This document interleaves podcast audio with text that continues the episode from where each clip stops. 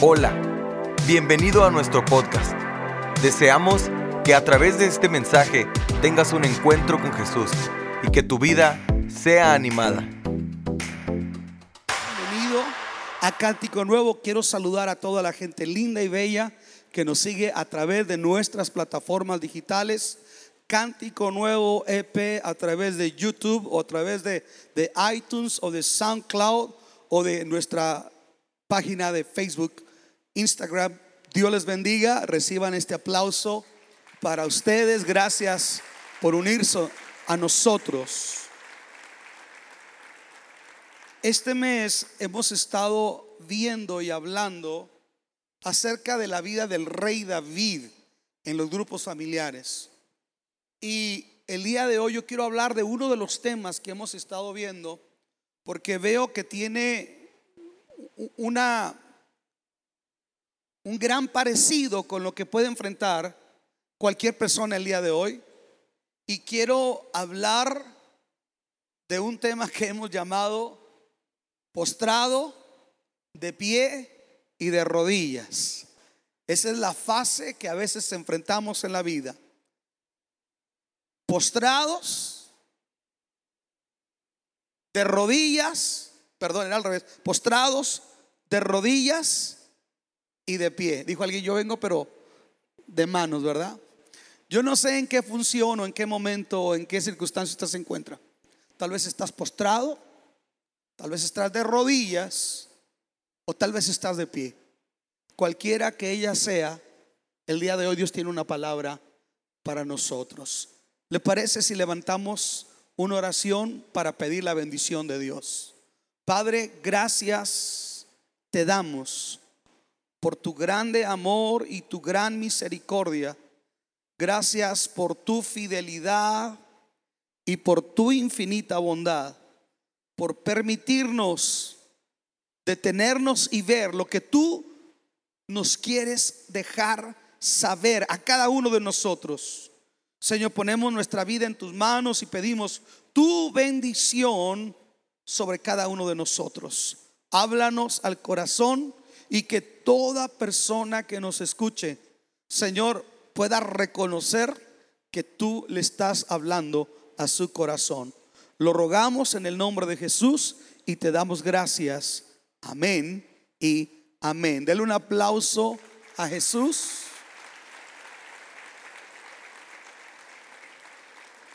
Y así como estamos, ocupe su lugar.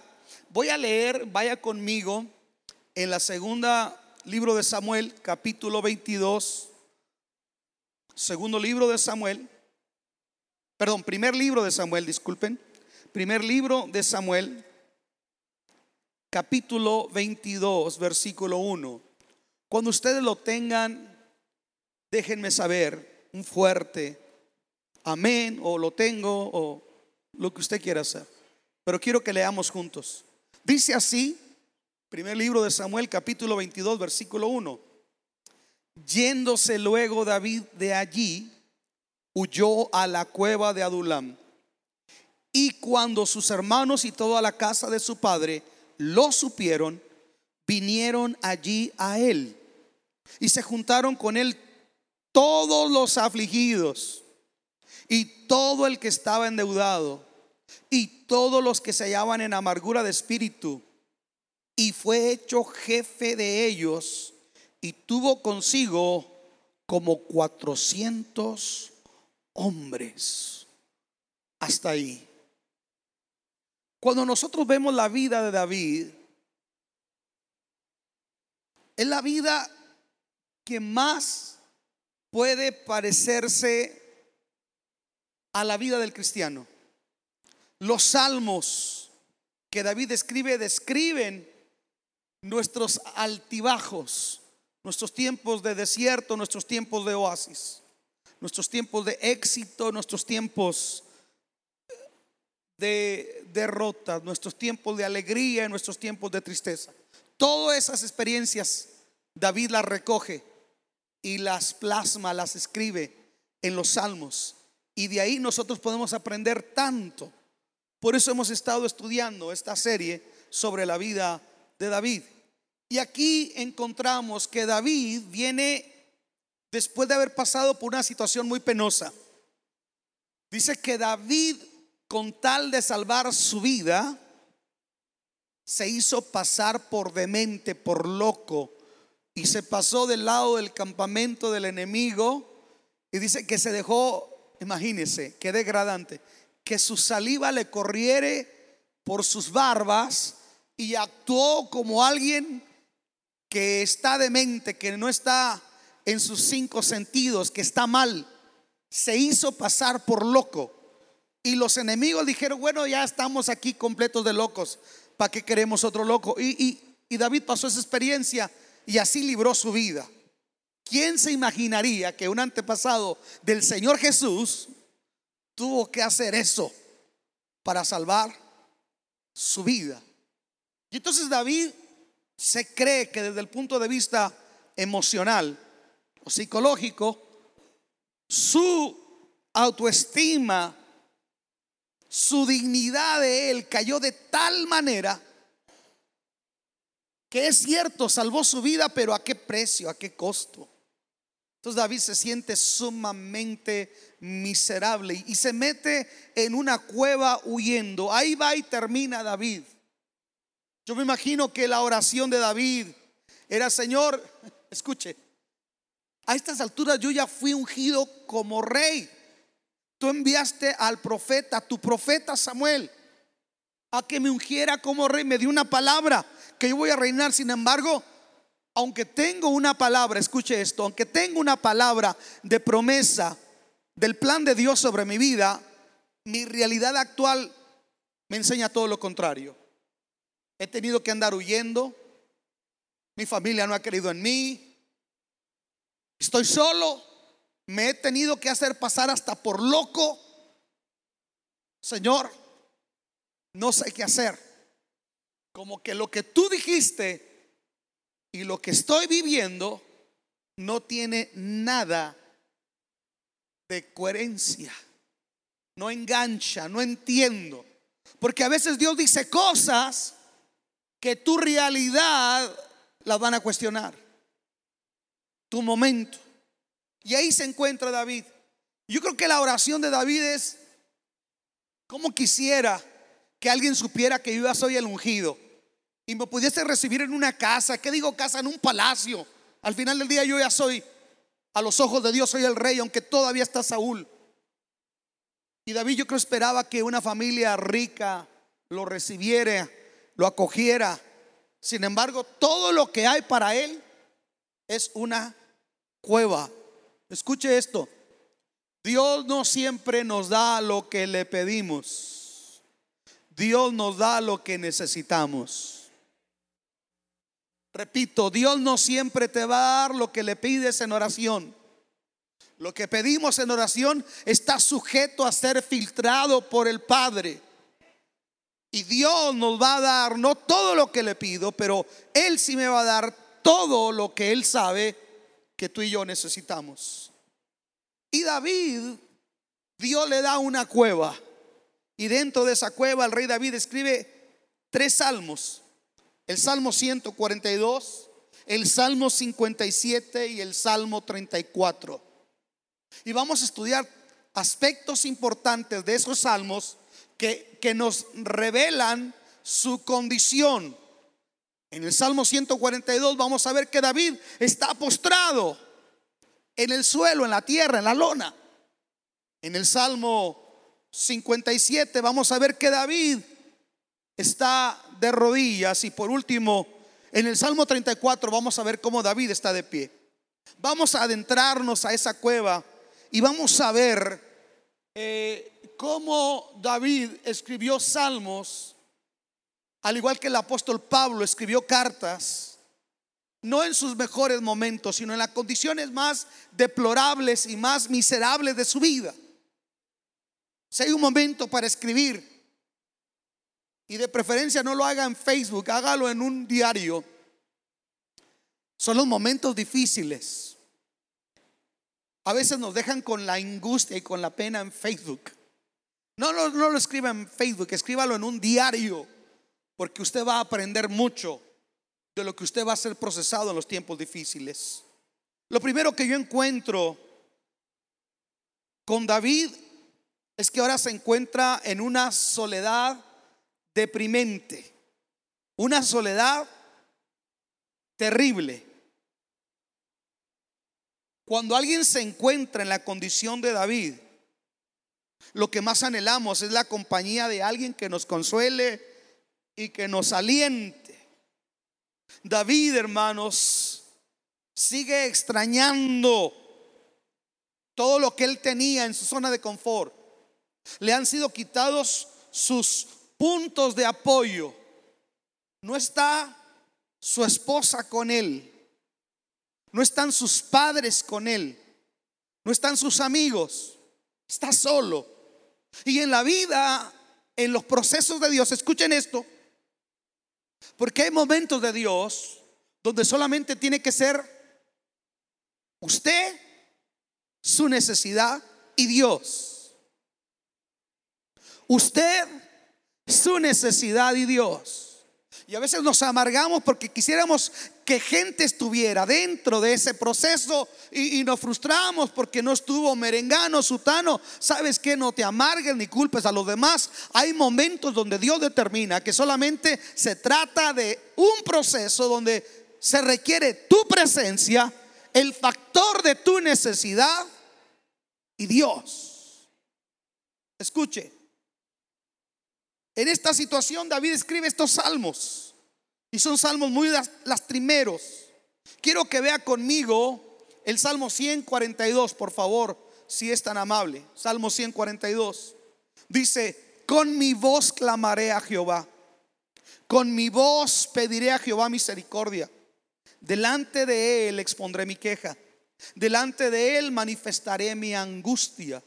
Cuando mi espíritu se angustiaba dentro de mí, Tú conociste mi senda. En el camino que andaba, me escondieron lazo. Mira a mi diestra y observa. Escuche esto. Pues no hay quien me quiera conocer. En otras palabras, me han cerrado las puertas muchos de los que nunca pensé que me iban a cerrar las puertas. No tengo refugio, ni hay quien cuide de mi vida. Clamé a ti, oh Jehová. Dije, tú eres mi esperanza y mi porción en la tierra de los vivientes. Escucha mi clamor, porque estoy afligido. Líbrame de los que me persiguen, porque son más fuertes que yo. Saca mi alma de la cárcel para que alabe tu nombre. Me rodearán los justos, porque tú me serás propicio. El Salmo 142 nos describe un David que está postrado, ni siquiera está de rodillas. El hombre emocionalmente está en la lona, está postrado. Nos describe una serie de factores, soledad, abandono. David en este tipo de soledad me llama mucho la atención porque hay dos tipos de soledad. Hay una soledad donde no hay individuos, pero está Dios. Está usted y Dios. Usted puede sentir las caricias de Dios. No sé si usted me está entendiendo. Hay un tipo de soledad que, déjeme le digo una cosa, esa soledad Dios la reclama. Yo encuentro que hay una soledad que Dios la reclama si verdaderamente somos sus hijos. Donde quiere que estemos solamente nosotros y Él. Y ni siquiera hay el factor prueba, lucha o, o emergencia. No, simplemente una santa soledad. Esa santa soledad es como cuando, por ejemplo, Moisés sube al monte Sinaí y está 40 días, 40 noches en la presencia del Señor. O cuando Jesús sale impulsado por el desierto para estar en la comunión de Dios. Hay momentos de esa soledad, pero esa soledad es linda. Yo dije, esa soledad es linda. Pero hay otro tipo de soledad y es donde no solamente no hay amigos, no hay vecinos, no hay hermanos, no, no, no hay pastor, no hay nadie, sino que también nos sentimos a Dios. Donde sentimos que Dios no nos escucha, Dios no nos responde. Y en este, en este salmo, el rey David nos deja ver como que él siente culpabilidad. Su autoestima está por los suelos. Se hizo, se tuvo que hacer pasar por, por un demente, por un loco. Entonces David está deprimido, me deja ver sentimiento de depresión. Está abatido porque está cansado y, y siente el peligro constante y ante ello se siente desamparado, siente abandono. Son esos sentimientos que expresa el rey David. Yo no sé si usted sabe lo que es eso. Pero la Biblia nunca dice que tenemos que caminar porque sentimos a Dios. De lo contrario, vamos a ser gente almática, gente emocionista. Estuve predicando la semana pasada en una iglesia en, Madison, Wisconsin. Y anunciaron Avivamiento 2019 con el pastor Luis Alba. Y, entendí el tipo de avivamiento que ellos llamaban, bueno, lo que ellos llamaban avivamiento. Gente tocando chofares, música estridente gritando avivamiento, avivamiento, avivamiento. Pero una iglesia que no realiza realmente lo que es avivamiento. ¿Sabe? Nosotros tenemos que entender que el avivamiento implica estar en el mismo desamparo desde el punto de vista humano. Incluso no sentir a Dios, no sentir motivación. Pero a mí, para mí, avivamiento es avanzar por encima de lo que siento, creer por encima de lo que veo y cantar por encima de mis emociones. Entonces, ese es el avivamiento que yo creo. Lo otro es almático, emoción. Hermano, es que no, no, no me caí. Hermano, es que, es que no temblé. Pues, ¿cómo va a temblar si no tiene frío? Es que si uno tiembla, uno, uno está en avivamiento. ¿Dónde está escrito eso? ¿Dónde está escrito que se tiene que caer para que usted esté en avivamiento? No, si por caerse fuera, hermano, yo lo formaba a todos. Y con un así, con un palo los tumbaba todos al mismo, al unísono, como bolos. No, no, no se trata de que se caiga, no se trata eh, eh, eh, de que brinque, no se trata de que sea una maroma o que lo freamos en aceite de oliva, no se trata de eso. Se trata de que nosotros actuemos en consecuencia de lo que somos por encima de las circunstancias que enfrentamos. Aló. El rey David tiene muchas emociones encontradas. Wow. Y me, gusta cómo describe su condición. Quiero que vea el versículo 7 del Salmo 42. Dice, saca mi alma de la cárcel para que alabe tu nombre. Wow, esta es una, una crisis emocional. Saca mi alma de la cárcel. A veces estamos en un estado de postramiento porque emocionalmente estamos en una cárcel. Puede ser una cárcel de culpabilidad, puede ser una cárcel de falta de perdón, puede ser una cárcel de no sé qué cosa y estás ahí y cuando tú estás ahí no puedes ni alabar a Dios. Por eso el rey David dice, saca mi alma de esta cárcel. David está en los suelos. Yo dije, David está en los suelos, David está en la lona. ¿Quién te dijo que el cristiano de repente no va a visitar la lona? Jesús nunca dijo eso, por el contrario, Jesús dijo, en este mundo van a tener aflicción. En este mundo hay una realidad que van a tener que enfrentar vientos contrarios, pero deben de alegrarse y gozarse en esto, aunque en este mundo tengan aflicción, confíen, porque yo ya he vencido al mundo. Jesús ha vencido al mundo. Él tocó la lona. Él sabe lo que es la lona. Ahora que estuve en Israel, visité una lona. Un lugar de postramiento donde estuvo Jesús. Y fue cuando lo metieron en la, en la casa, en la cárcel particular de la casa del sacerdote Caifás. Ahí Jesús estuvo postrado, solo, desamparado, etcétera, etcétera. En la vida vamos a pasar momentos así. Por eso, hago un paréntesis, la teología triunfalista y sensacionalista lo único que produce es que si alguien se desanime y se moleste contra Dios porque le vendieron una verdad que era una mentira teológica que Dios no respalda y cuando enfrentan la realidad de que tienen que llegar a la lona, no trabaja todas esas pócimas y declaraciones sensacionalistas que le vendieron antibíblicas. ¿Y sabe qué pasa con esa gente? Esa gente se aparta. Pastor, es que yo decreto yo decreto. Usted se puede quedar ronco decretando. Si Dios te va a hacer pasar por un proceso de desierto, de estar postrado. Escucha, no hay nadie, no hay evangelista, no hay pastor, no hay diácono, no hay cura, no hay rabí, no hay papa ni pelón que te salve. Dígale al que está a tu lado, cuando Dios te quiere probar, Él te prueba. San se acabó. ¿Alguien necesita ser probado? Nadie, ¿verdad, hermanos? Sin embargo, Dios a veces nos, nos procesa. Mm. Otro salmo que David escribe es el Salmo 57. En el Salmo 142 nos deja ver su postramiento.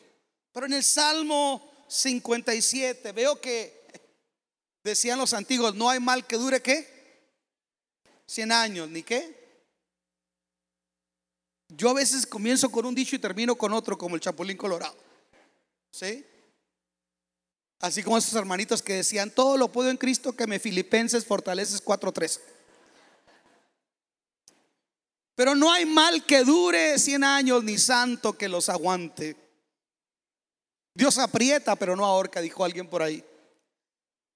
Y dice que juntamente con la prueba Dios nos va a dar la salida. Dios no nos va a dar una carga más pesada de la que podamos soportar. Estamos aquí.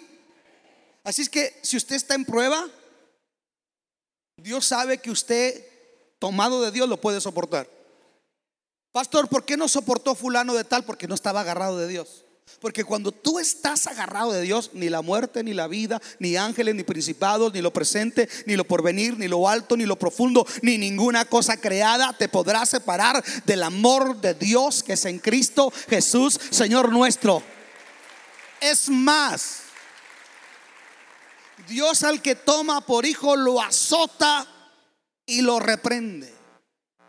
Nosotros asociamos azotar y reprender siempre como algo punitivo, pero yo encuentro que a veces Dios permite que vengan cosas a nuestra vida que nos azoten y nos lleven a un momento de frustración y de postración. Pero David entra y, expresa su panorama, sus emociones y escribe el Salmo 142. Pero después ya David no está postrado. Ahora David está de rodillas. Diga conmigo, rodillas es oración. La oración produce esperanza y la esperanza respuestas. Diga conmigo, rodillas es oración. Oración produce esperanza y la esperanza produce respuestas. Mientras David estaba ahí, lloró. Yo he oído gente que le dice a la gente, no, no llore, y no, yo le digo, sí llore, llore lo que tenga que llorar. Llore lo que tenga que llorar, patale, revuelque, se haga sus panchos. Disfrútenlo. Todos tenemos un momento de Chabelo. ¿Se acuerdan que Chabelo se ahogaba solito? Bueno, yo a veces hablo cosas que mucha gente ni, se va a acordar. Como yo soy mexicano y muchos de ustedes no, yo creo que por eso batallan. O déjenme les hablo de un programa americano para que contextualicemos. Pero Chabelo se ahogaba solito, Gerruchito eh, lloraba y bueno, nosotros así pasamos. En un momento donde cuestionamos a Dios, donde le decimos, Dios, ¿qué onda? Dios, ¿qué pasa? Pero de repente Dios nos deja ahí y, ya lloramos lo que teníamos que llorar. Y decía la canción, ya te enterré, ya te velé y te puse flores. Ok, la vida sigue para adelante. Entonces yo veo que David se pone sobre sus rodillas ahora. Ya dejó de estar diciendo por qué. Y su oración ahora dice, ¿para qué, Señor? Aló. Ya entendí que estoy solo, ya entendí que estoy siendo probado. Ahora la pregunta es, ¿para qué? Y a veces en el para qué es donde entra algo que es muy importante. A veces yo no tengo la respuesta, pero un hermanito, un amigo, un buen consejero puede darme la respuesta que yo no alcanzo a ver, porque a veces usted y yo estamos aturdidos por lo que estamos viviendo. Hay un aturdimiento y solamente vemos el problema. Pero alguien ve desde otro ángulo y nos puede dar un consejo más sobrio, más objetivo de nuestra situación. Y ahí David nos enseña algo que Dios sabe que nosotros necesitamos ser animados por otros. Escuche, vea lo que David dice en el Salmo 57, el versículo 1 al 3, si es tan amable. Salmo 57 versículos 1 al 3. ¿Lo tiene conmigo? Mire lo que dice el rey David. Ten misericordia de mí, oh Dios. Ten misericordia de mí. Porque en ti ha confiado mi alma. Ya cambió su oración, ¿verdad? ¿Verdad que ya cambió su oración? En ti ha confiado mi alma. Y estoy en la prueba. En la sombra de tus alas me ampararé hasta que pasen los quebrantos.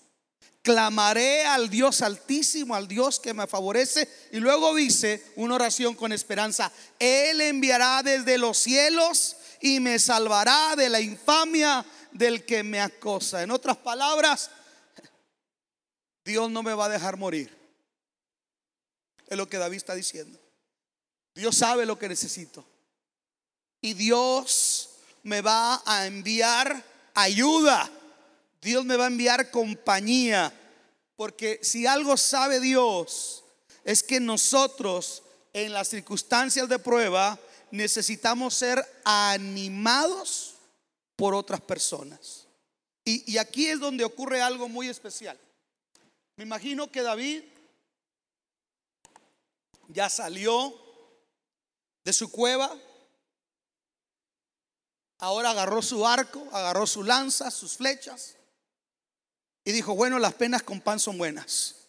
Vamos a ver qué caso. Y mientras David anda buscando qué cazar, dice que a lo lejos mira un grupo de gente que viene. Y David dice, híjole, me van a matar. Son los soldados del rey Saúl que me ha estado persiguiendo.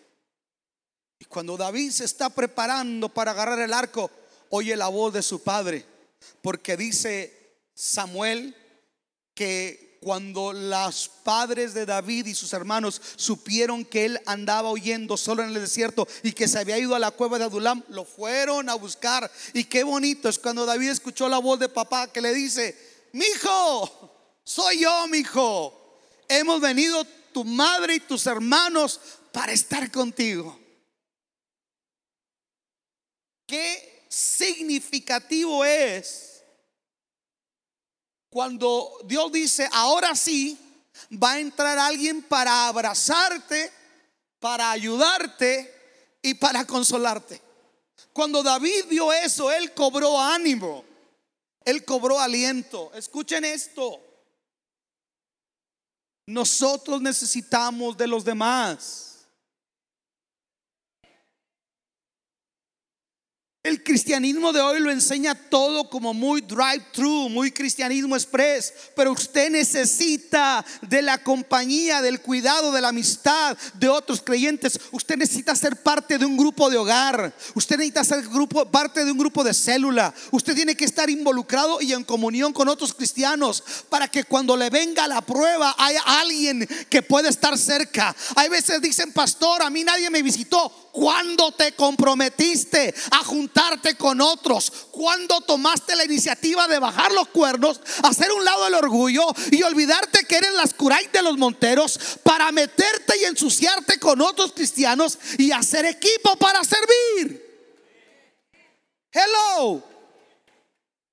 Ese Apláudanme, aunque sean mis, chicas a gogo. Porque mire, yo tengo mi club de fans aquí. A ver, pónganse de pie mi club de fans, por favor. Mis chicas a gogo, pónganse de pie. Si ustedes no aplauden, yo aquí tengo mis chicas a gogo. Mire, ellas, ellas me aplauden, gloria a Dios. ¿Eh? No, no, más Luis Miguel tiene sus fans, yo tengo las mías también. Justin Bieber del púlpito, ellas ah, se gozan Escuchen, esto es bien importante. David cobra aliento cuando viene su familia. Yo encuentro que el apóstol Pablo experimentó algo muy similar. Dios actuó de la misma manera, porque aún los generales, los más espirituales, no importa cuántos títulos usted tenga, así usted sea una profeta araña diablos, usted tenga el don de orar y poner muelas de oro, usted puede poner hasta narices de oro, pero usted y yo necesitamos del abrigo, del cobijo del cuidado de otros. Aló. Escuchen, en el libro de los Hechos, capítulo 14, versículo 19 al 20, me dice que en una ocasión al apóstol Pablo lo apedrearon, lo arrastraron y lo llevaron fuera de la ciudad de Listra y lo dieron por muerto. Qué tremendo. Lo apedrearon, lo arrastraron fuera de la ciudad y lo dejaron afuera ya como muerto. Hechos 14, versículos 19 al 20. Pero dice que mientras Pablo estaba tirado, salieron los discípulos de la ciudad y lo rodearon.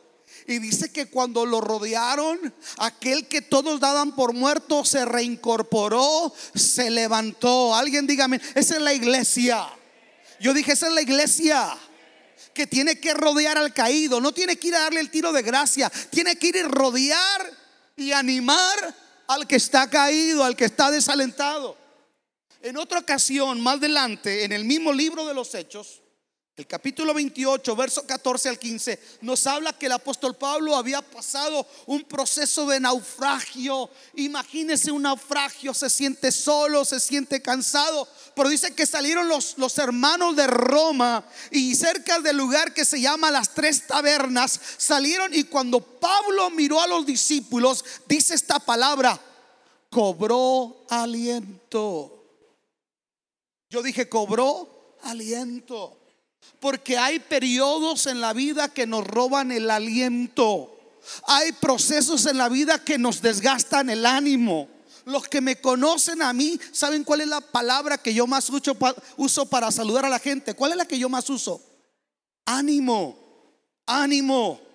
Y sabe, a veces eh, uno anima y a veces uno necesita que lo animen. Alguien dígame. Porque a veces uno también necesita. Y el apóstol Pablo pasó por un proceso donde no tenía aliento. Pero cuando él miró los discípulos, dice que él cobró ánimo. ¿Cómo necesitamos el ánimo? Pero usted no va a tener ánimo. Mire, déjenme le digo una cosa. Por favor, no me cuelguen milagritos que a mí no me corresponden. Si no tengo el don de discernimiento, creo que tampoco soy telépata. Hermano, fulana ya no vino. ¿Y a qué célula va? A ninguna. ¿En qué área sirve? En ninguna. No, pues entonces que la chupe el diablo. Pues yo qué voy a hacer. Es que nadie me fue, pero ¿con quién te juntabas? Porque si tú te juntas con alguien, alguien te va a llamar. ¿Qué pasó? Te extrañamos, no te vimos. Pero ahí les va, voy a hacer un paréntesis. A muchos de ustedes les gusta vivir así. Porque no les gusta rendir cuentas aunque no digan amén. No les gusta rendir cuentas. No les gusta estar bajo mentoría o bajo supervisión, pero cuando les llega la factura, entonces sí, el pastor no me visitó, la iglesia no tuvo amor. ¿Y por qué no dice? Y yo fui un cabezón que nunca me involucré en nada. A su nombre. Ándele, se está poniendo sabroso. Escuche, ¿Cuántos de ustedes entienden que es significativo la compañía de otros en su vida para poder seguir? ¿Cuántos entienden? Hoy, hoy me vino a visitar un amigo de muchos años, Frank, mi hermano Frank. Eh, tal vez tú no te acuerdas, Frank, pero Frank me conoció desde que yo predicaba como a los 19 años. Ya era predicador. Y un día predicando en la iglesia de ellos, andaba yo bien amolado. Y, y uno predicaba a veces y, y, en pruebas y en luchas, porque a veces ustedes creen que uno tiene la vida resuelta, hermano. No, uno también tiene una vieja que lo fastidie. Y, bueno, perdón, perdón, perdón. Eh, digo, uno, uno también tiene aguijón. Uno no se crea, no, es mi ayuda idónea. Señor, reprenda. Usted batallará con la suya, yo no. Pero uno no tiene la vida resuelta, uno también, mire, si yo me subiera aquí por lo que siento, olvídense hermanos. Sin embargo, le puedo abrir mi corazón. A veces yo me sorprendo cómo Dios obra cuando menos siento, cuando más cansado estoy, cuando estoy desmotivado. Yo, yo, yo no entiendo cómo Dios obra. Dice Dios, es que no se trata de ti, mi hijo, no, no es tu título académico, soy yo obrando por mi gracia, por mi bondad. Pero déjeme le digo una cosa, a veces uno se baja y todavía trae la preocupación. Y tal vez Frank no se acuerde, pero a lo mejor hace como 28 años, Frank, yo me bajé y tú me diste un billete de 20 dólares. Y tú no te acuerdas, pero yo sí me acuerdo. ¿Sabes cómo me fue de bendición esos 20 dólares? ¿Sabe? A veces es un saludo. ¿Cómo estás, hermano? A veces es una llamada. ¿Cómo estás? ¿Qué has hecho? No hay saludo más lindo que el saludo del cristiano. Hermano, renuncie a ese espíritu del llanero solitario y seamos iglesia. Usted necesita al que está a su lado. Yo necesito aún al más feo que está aquí. Todos nos necesitamos. Digan todos a las tres, ánimo. Dígale al que está a tu lado, Dios está contigo. A pesar de la cara que tienes.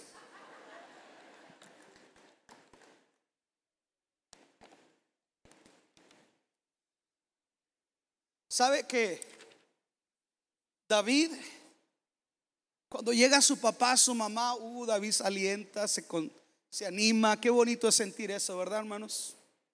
Cuando llegan los demás, nos abrazan. Dios, Dios está con usted. Wow, qué bonito. Es más, no sé si usted le ha pasado que anda en un aeropuerto, una ciudad muy lejana, aquí El Paso, y usted ve uno que habla español y, y le da gusto. Porque a veces anda en lugares allá, allá donde parece que llovió brea. O anda en otro lado donde parece que llovió queso amarillo. Y cuando ve uno que no es ni muy moreno ni muy blanco, que ve uno así de la raza, le da gusto. ¿Sí o no? ¿Cuánto más cuando nos topamos a alguien en la fe?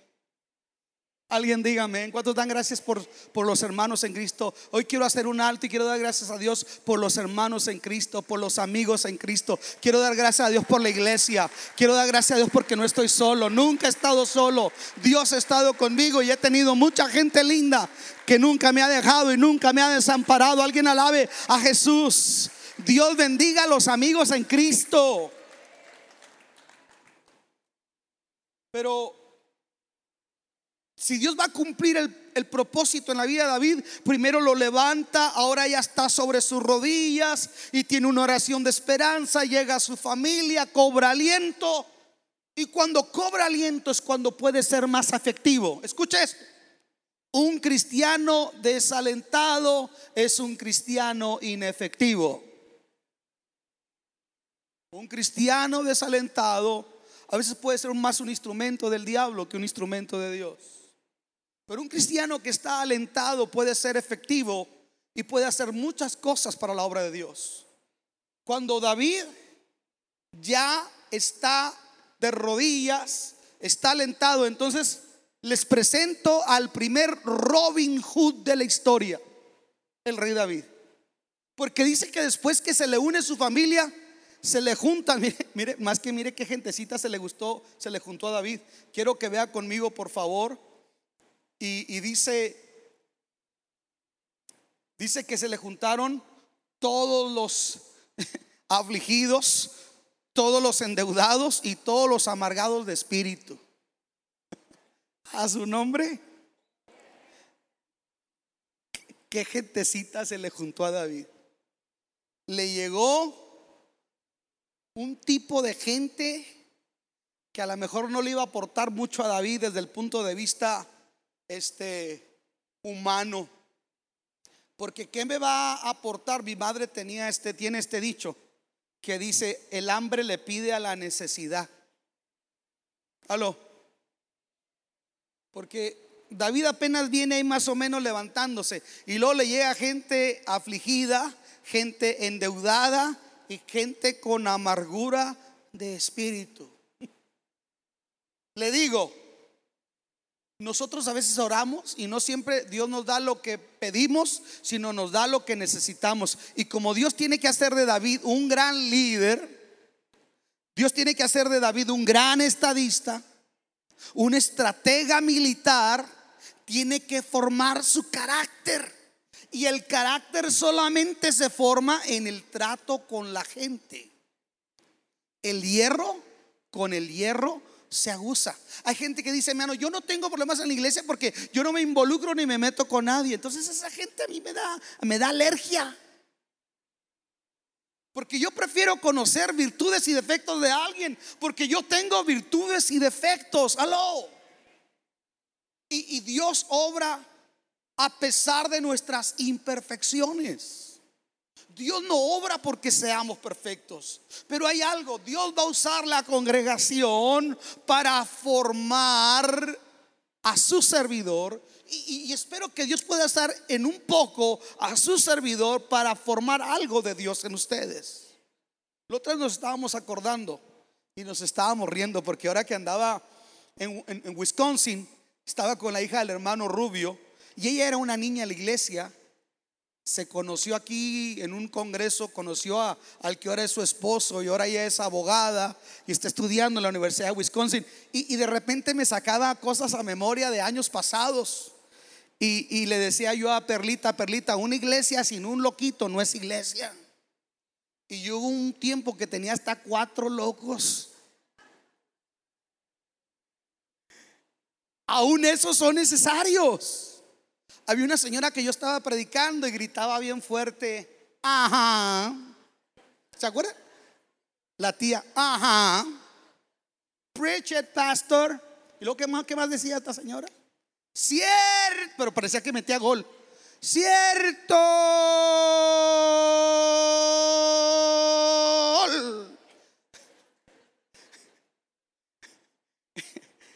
Había otro señor enfrente, le decían el amén. Ya ve cómo son los chavalos, hermano. Le decían el amén. Gritaba amén tan fuerte enfrente de mí que yo me, me Y había otro señor que estaba enfermito. Y, y, él siempre le hacía así. Ajá. Entonces una vez yo estaba hablando de las promesas de Dios. Hermanos, allá las calles van a ser como de oro. Ah. Usted me está apoyando, me está cuestionando. Siempre va a haber un hermano chiflado. Siempre va a haber una hermana chiflada. Siempre va a haber un intolerante. Siempre va a haber un sentido. Siempre va a haber todo tipo de gente. Esta es la obra de Dios. Señores, esto solamente es perfecto cuando está vacío. Que anda hecho y limpiando nomás. Pero esto se pone bueno cuando entramos nosotros, porque cuando entramos nosotros es cuando se manifiesta Dios, porque donde dos o tres estén en su nombre, ahí está Él. Él no habita en templos, Él habita en corazones de gente imperfecta que está bajo un proceso de perfeccionamiento. Alguien diga amén. Dígale al que está a su lado, tenme paciencia, estoy bajo proceso de perfeccionamiento. La tumba en el epitafio de la esposa de Billy Graham dice estas palabras. gracias por su paciencia mientras estaba bajo construcción. La obra ha sido terminada. O sea que mientras estás aquí, estamos bajo proceso de formación. Hermano, hay gente que a uno a veces como pastor lo saca de onda, perdónenme, pero hay gente que me saca de onda. Hay gente que me provoca. Ah, y hay gente muy linda, pero hay gente que uno dice, ay Dios, yo no creía en los marcianos hasta que yo fui pastor.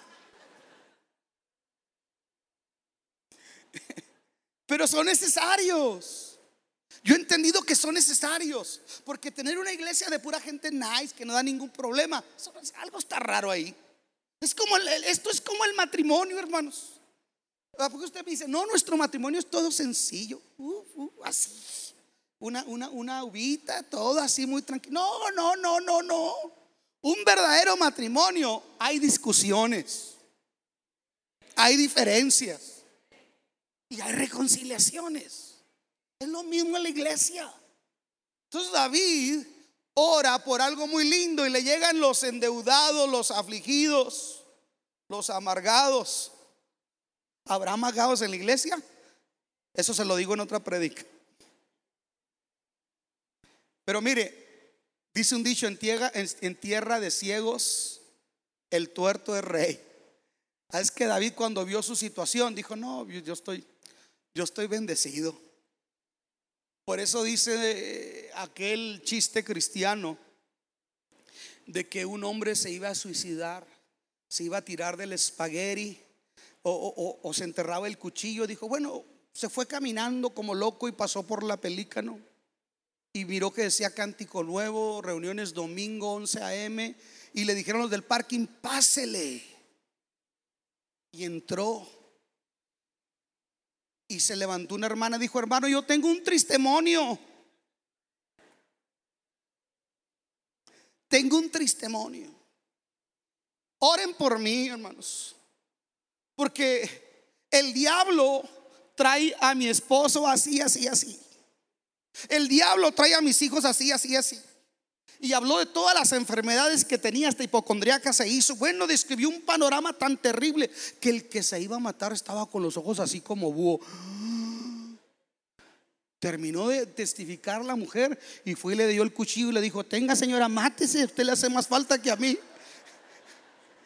Yo me voy para Acapulco, usted está más amolada que ella.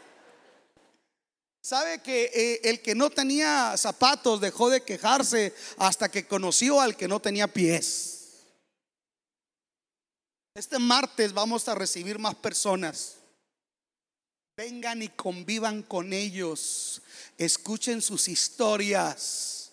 Cuando usted escuche esas historias de vida, Usted se va a dar cuenta de cómo nos estamos ahogando en un vaso de agua. Somos gente súper bendecida. Cuando usted escucha la desgracia de otros, se da cuenta que aún en medio de tu imperfección y en medio de tu dolor, eres un instrumento de sanidad y eres llamado a ser un instrumento de formación y reproducirte para bendecir la vida de otros. No esperes a ser perfecto porque nunca lo vas a hacer. Se necesitan manos y corazones sensibles para formar la vida de otros. Escuche, ¿quiénes son los afligidos? Según los afligidos son la gente que vive bajo presión o estrés. Uh, pues todos. Dicen los sociólogos que este es el mal más común de la sociedad y que esta es la principal causa de muchas otras enfermedades. Muchas de estas personas pasan desapercibidas ante nuestros ojos, pues nos encontramos tan enfocados solamente en nuestros problemas. Pero deje de ver sus problemas por un momento y se va a dar cuenta que hay gente que no haya que hacer. Vive bajo constante aflicción.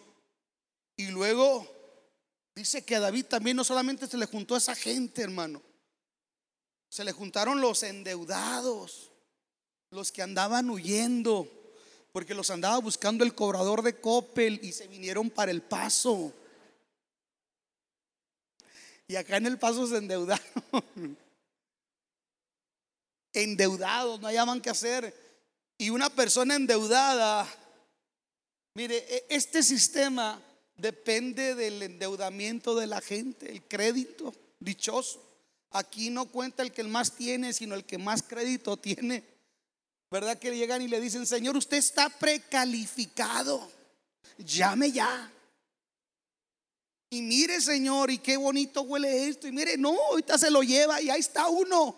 Por eso, hermanos, tienen que aprender a orar de esta manera con respecto a su mujer. Señor, no nos dejes caer del tentación y líbrala del mol. Líbrala del mol para que no me traiga mal. Hablando en serio, nueve de cada diez divorcios están relacionados con problemas de dinero, el manejo del dinero. El factor de endeudamiento puede ser un detonante cuando se trata de la disolución de parejas. Hay mucha gente allá afuera que está endeudada y que necesitamos enseñarle los principios de Dios. Te tenemos que enseñar a la gente a que honre a Dios con sus diezmos, con sus ofrendas, para que el devorador no le quite lo demás y que aprenda a ahorrar cierta parte de su sueldo y que aprenda a decir no a ciertas cosas, porque a veces gastamos lo que no necesitamos, hermanos. Mire, hay mucha gente que está endeudada y necesita ayuda. Y la ayuda que necesita no solamente darles el, el pescado, les tenemos que dar a la gente la, la, la, esta para pescar, la caña de pescar. Yo no creo que a una persona le tienes que estar dando siempre para resolver el problema. No, tenemos que decirle, ¿sabe qué? También tiene que ser diligente. Pastor, ¿sabe que no tengo para pagar los recibos? Hermano, ¿por qué no tiene para pagar sus recibos? Me quedé sin trabajo. Ok, se entiende. Hermano, ¿por qué no tiene para pagar sus recibos? ¿Sabe que me endeudé? Y a ver, ¿en qué se endeudó? Era importante, era necesario. Era urgente, no, pastor, pero es que estaba en especial y se me pasó el tiempo y me entraron todos los intereses de un golpe, bla, bla, bla, bla. Y luego la pregunta, ¿verdad? Eh, eh, eh, vamos a ver su registro en la tesorería, a ver si usted es una persona que, que sabe lo que es mayordomía y honra a Dios. Entonces hay gente que nunca, escuche, hay gente que nunca ha diezmado. Entonces entra el devorador y los hace garras. Qué silencio, hermano, pero también hay que enseñar esto. Porque lo, miren, lo que ustedes no le dan a Dios, el diablo se los quita por otro lado. Repita conmigo, lo que no le doy a Dios. Repítalo así que suene bonito, fuerte. Lo que no le doy a Dios, el diablo me lo va a quitar por otro lado. Mejor se lo doy a Dios para que Dios bendiga lo que resta. Alguien déle un aplauso a Jesús. Termino con esto. No solamente se le juntaron los afligidos y los endeudados, sino que también se le juntaron los, los amargados de espíritu.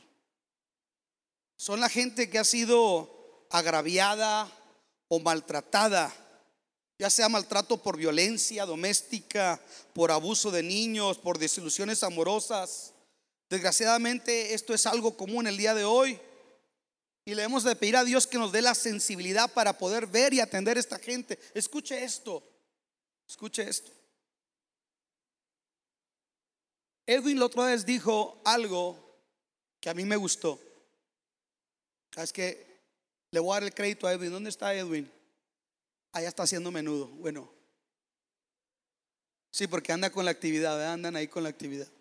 Pero Edwin dijo la otra vez que habló con los servidores, dijo, hermanos, tenemos que ser inofendibles. Cuando usted trabaja en equipo, usted tiene que ser y tiene que aportar y de revés, de vez en cuando le van a dar para atrás a lo que usted propone. Y hay gente que se ofende. Ah, es que yo quería, yo, cómo sonamos es, espirifláuticos. Es que yo Dios había puesto en mi corazón el sentir y yo fui sensible y obediente a la voz de Dios y les llevé mi proyecto y mi proyecto me le dieron para atrás y me hirieron mi espíritu. Y ya no me vuelvo a involucrar. Escuchen esto. Edwin dice, tenemos que ser inofendibles. Tenemos que aprender no solamente a juzgar lo que la gente hace, sino antes de juzgar, ver por qué la gente es como es.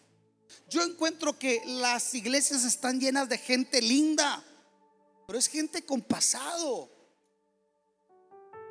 Somos personas con pasado. Somos producto de un cúmulo de experiencias. Algunas las hemos superado, otras no. Hay gente que es muy osca en las iglesias. hermano, lo invitamos a esto. No. Hermano, ¿le gustaría servir esto? No. Y no le hay usted por ningún lado. Hay gente que es hipersensible. Hay que tratarla así. Hay gente que siendo adultos hay que cambiarle el pañal, dijo el apóstol Pablo a los hebreos. Dijo, porque ustedes debiendo darles ya comida vianda pesada, les tengo que dar leche. Y hay cristianos que usted ve que pueden tener muchos años, pero muy fácilmente se desinflan. Es que me hirieron mi susceptibilidad. Déjeme le digo una cosa. Si yo me pongo a pararme y depender Mire, yo he aprendido a ver algo. No tenemos que ver lo que hace la gente solo, sino por qué lo hace, qué hay detrás. Hay gente que hay, es, es, es, difícil, pero hay un porqué, hay algo que no ha superado. Esa persona no nació así. Esa persona no nació resentida, esa persona no nació actuando de esa manera. Hubo un evento traumático que no lo superó. Por eso es la iglesia, para tratar este tipo de temas. Usted no es culpable de cómo usted llegó a la iglesia. Usted no es culpable de lo que usted es responsable es teniendo todas las herramientas para salir de esa condición, querer seguir igual dentro de la iglesia. Porque Dios nos llama como al igual que con Lázaro. Escuche, Jesús resucita a Lázaro. Dios nos levanta de muerte a vida nueva en Cristo Jesús. Sin embargo, escuchen esto aunque Lázaro resucita, Jesús no le quita las vendas. Le dice a los discípulos, desátenlo ustedes, libérenlo. Y allí es donde tenemos que entrar. ¿Qué experiencia traumática tuvimos? Por eso David cuando se le juntan aquellos 400, escuche, hay un salmo donde dice David, estoy entre leones, sus bocas avientan fuego. Quiere decir que era gente muy difícil. Pero sin embargo, ese tipo de gente era la que David necesitaba para formarlo a él. Y si David lograba bendecir e impactar la vida de esa gente, esa gente iba a ser sumamente efectiva y productiva en el propósito de Dios. ¿Y qué cree? David hizo un buen trabajo. David hizo un buen trabajo. Yo no sé cuántos de ustedes aquí son maestros. Levanten su mano. ¿Quiénes son maestros? ¿Nadie es maestro aquí? Dios les bendiga. Sobre todo maestros de escuela en el aspecto secular. Levanten su mano. ¿Quiénes son maestros? Todo mi respeto para ustedes.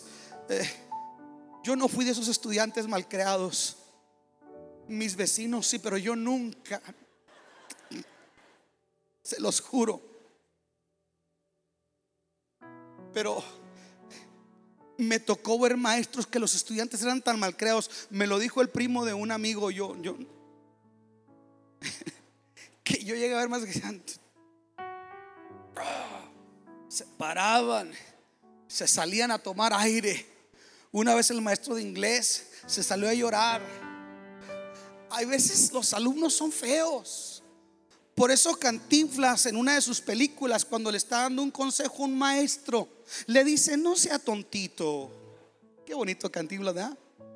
No, no, no deserte de esta noble vocación de ser un mentor de la docencia. De, de, sus aulas, le dice, van a salir ingenieros y arquitectos que harán carreteras y edificios. Van a salir médicos que van a sanar gente. Van a salir otros maestros. Y como la vida no es perfecta, pues también va a salir uno que otro político.